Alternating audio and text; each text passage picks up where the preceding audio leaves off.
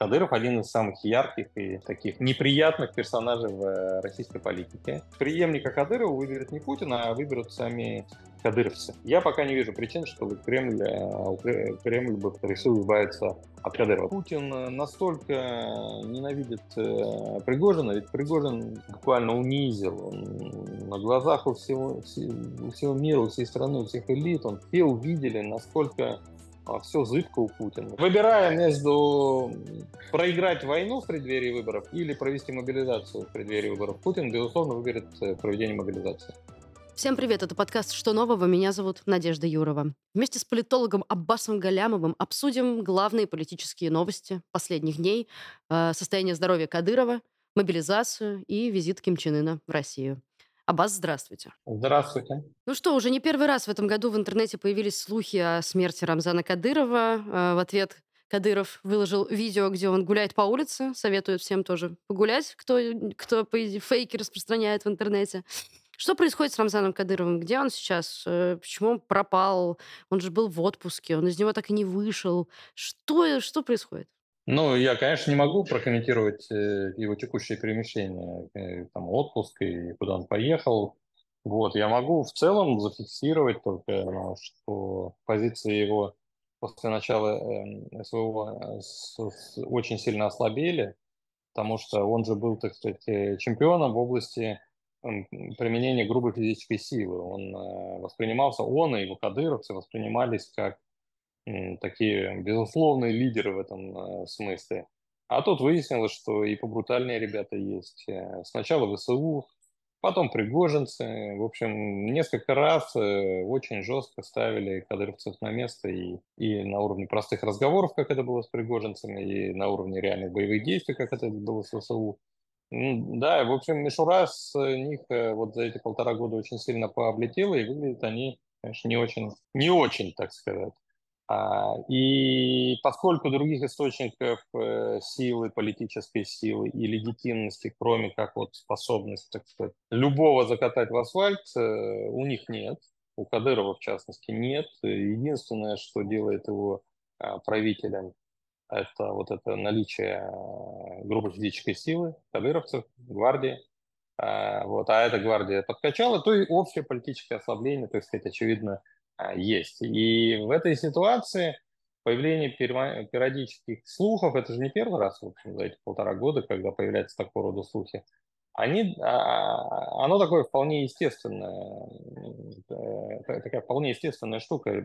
Ведь э, слухи – это отражение бессознательных, а часто и сознательных, осознаваемых желаний большого количества людей социума. А, то есть, если о чем-то упорно появляются слухи, это значит, что большое количество людей этого хотят, чтобы это оказалось правдой. То есть, как слухи рождаются? Слушай, а что-то Кадырова-то давно не видно. Раньше он так надолго не пропадал. Может, заболел? Да, точно. И выглядел-то он плохо. Наверняка заболел. Да, точно заболел. Вот, и уже так поговорили, так сказать, э, вот, э, к следующему человеку переходит вот один из участников этого разговора, и он уже, ну, уверен, разговор уже, так сказать, подкрепил все это. Кадыров-то пропал, он же там при смерти уже лежит, так сказать, вот, имей в виду. Вот, и этот человек бежит к третьему и говорит, а Кадыров то, ли при смерти, то ли же умер. Ну, вот, вот так это получается, да, вот, в принципе, хорошо известно, что а, количество слухов э, прямо пропорционально интересу к теме и обратно пропорционально а, доверию к официальным источникам. В этом смысле ну, у нас крайне благоприятная среда, так сказать, для слухов, потому что доверие к официальным источникам ноль, а интерес к теме огромный, потому что ну, вот, Кадыров один из самых ярких и а, значит, таких неприятных персонажей в э, российской политике. А, вот. А для Чечни так, ну, вообще на нем все держится. Да? Он, так сказать, э, центровой а, центр, стержень, если можно так сказать, всей политической системы, и вот на нем все держится. Я имею в виду чеченскую политическую систему. И поэтому, если с Кадыровым что-то случилось, значит, ну, там будет землетрясение. Э, вот. И поэтому и интерес к теме есть, и доверие к официальным источникам нет, и из всего этого произрастают все вот эти слухи. Вот это, наверное, единственное, что сейчас я могу уверенно говорить. У вас нету какой-нибудь из версий, которая вам кажется наиболее правдивой? Там, не знаю, вот Венедиктов сказал, что болеет он. Не, ну он выглядит, очевидно, нездоровым. Вопрос в том, насколько эта болезнь помешает ему работать, насколько она смертельная. Потому что, ну, иногда люди болеют э, годами, даже десятилетиями. Как вам кажется, а вот если мы представим такую теоретическую возможность, что он реально умрет, а, кто мог бы быть его преемником? И, наверное, в этом же векторе вопрос, как э, это могло бы повлиять на будущее Чечни, э, и войны, и вообще-то России? Ну, конечно, в первую очередь на преемничество будут претендовать э, члены его ближайшего окружения, такие как Делимханов, э, Лорд. Э, вот. Активно будут участвовать такие игроки, как Байсаров, который является одним из кошельков, наверное, главным кошельком Кадырова. И э, ключевой вообще вопрос, это, собственно говоря, сумеют они между собой договориться или нет. Потому что если они все сумеют между собой договориться, э, выберут единого преемника и все его поддержат, тогда же Кремль не сможет повлиять на ситуацию. Ну, то есть преемника Кадырова выберет не Путин, а выберут сами кадыровцы.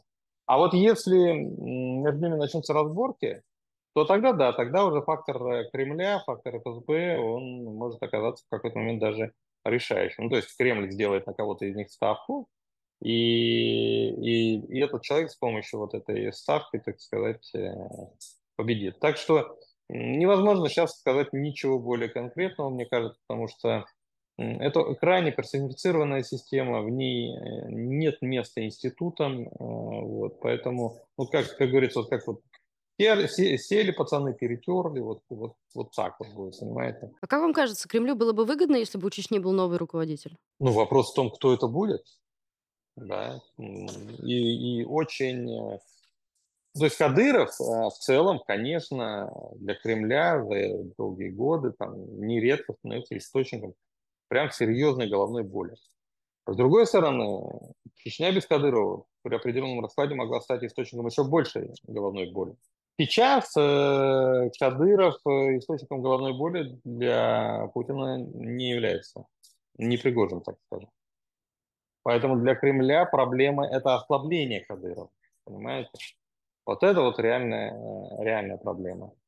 И поэтому, если Кремль мог бы застабилизировать ситуацию там в Чечне, он, я думаю, это сделал. Именно поэтому я не верю в вот эту версию о том, что якобы Кадыров отравил Кремль. Эта версия сейчас широко разошлась, что якобы вот Путин избавляется от всех а, в преддверии транзита власти, избавляется от всех э, потенциально проблемных, способных играть на самостоятельные игры игроков. Вот Пригожина убрал, вот, дескать, Кадырова убрал. Но между ними была, есть принципиальная разница.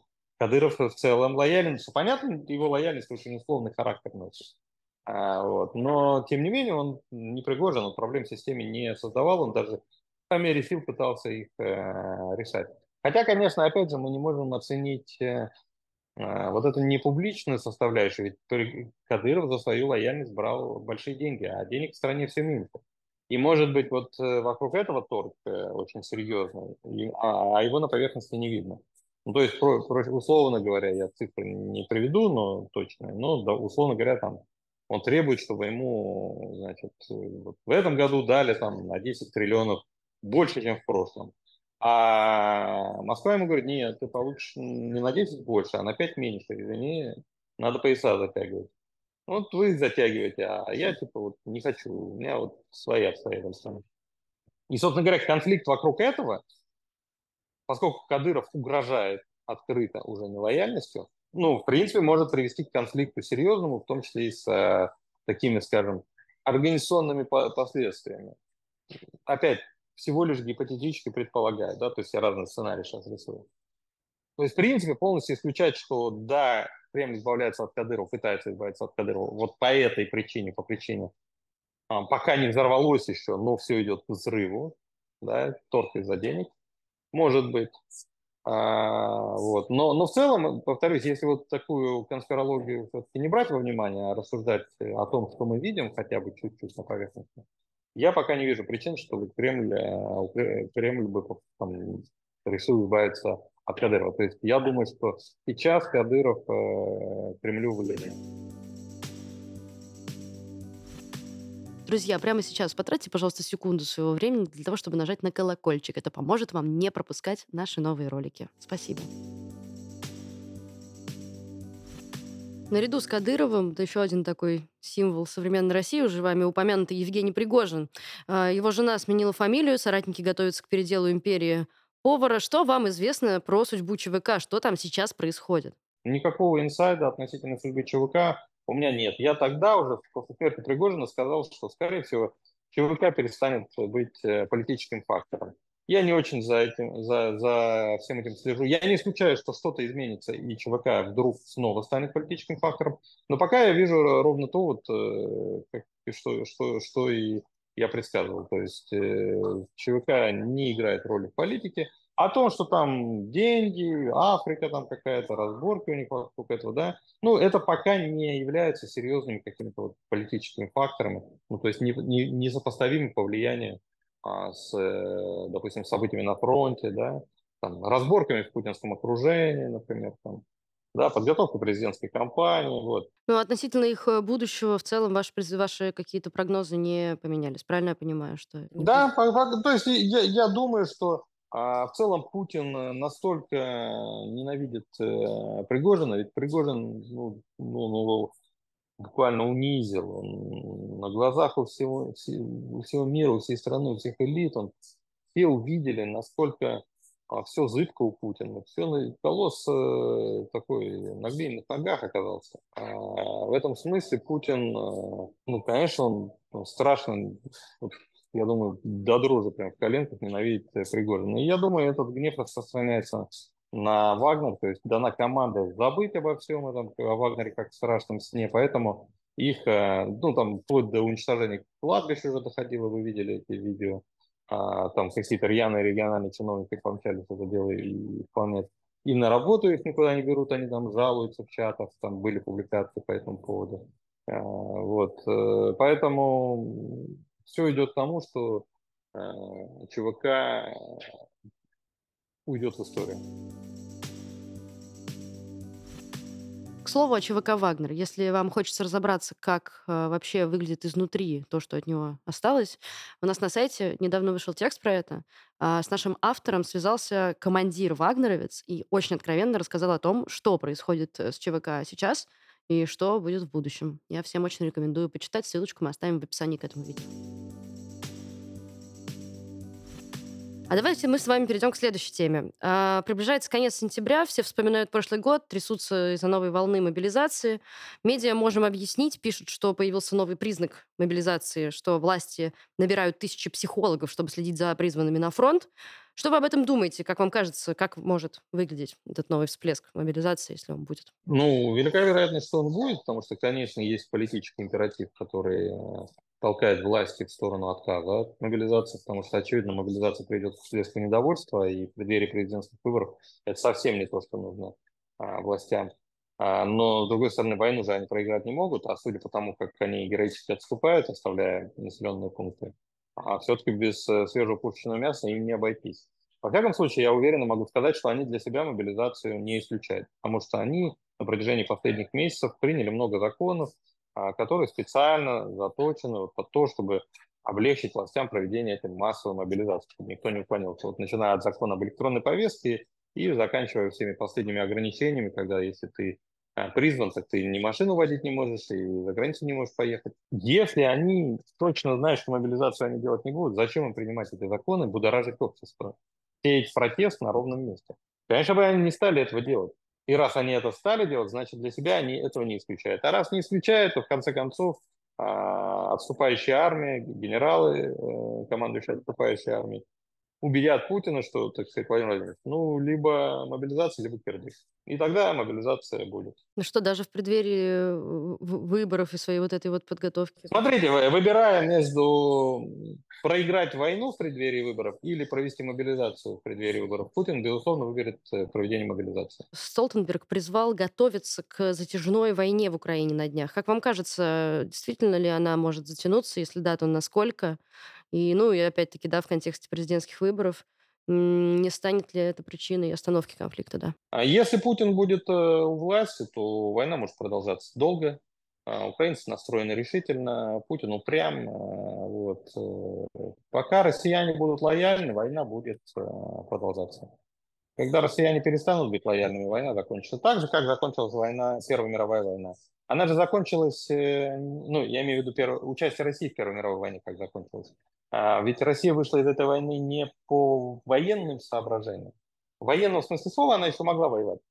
А вот, а вот э, в смысле политическом э, уже нет. Вот внутренний политический кризис, революция а, привели к тому, что вот Россия из войны вышла. Вот поэтому если внутреннего кризиса, так сказать, революции не случится, да, война может длиться долго. Если случаться, ну, тогда, соответственно, война и закончится. Вернее так, когда случится, тогда война и закончится. Но вот это вот когда звучит так, так не скоро и нереалистично. Ну, нет, ну, ну смотрите, я в этой ситуации всем предлагаю вспомнить э, Ленина, который в январе 2017 года, выступая в Цюрихе, говорил а, значит, с э, студентом, ну, в Цюрихском университете, с студентами выступал, и он сказал, что мы, старые большевики, возможно, не доживем до основных битв грядущей э, революции, до решающих битв грядущей революции.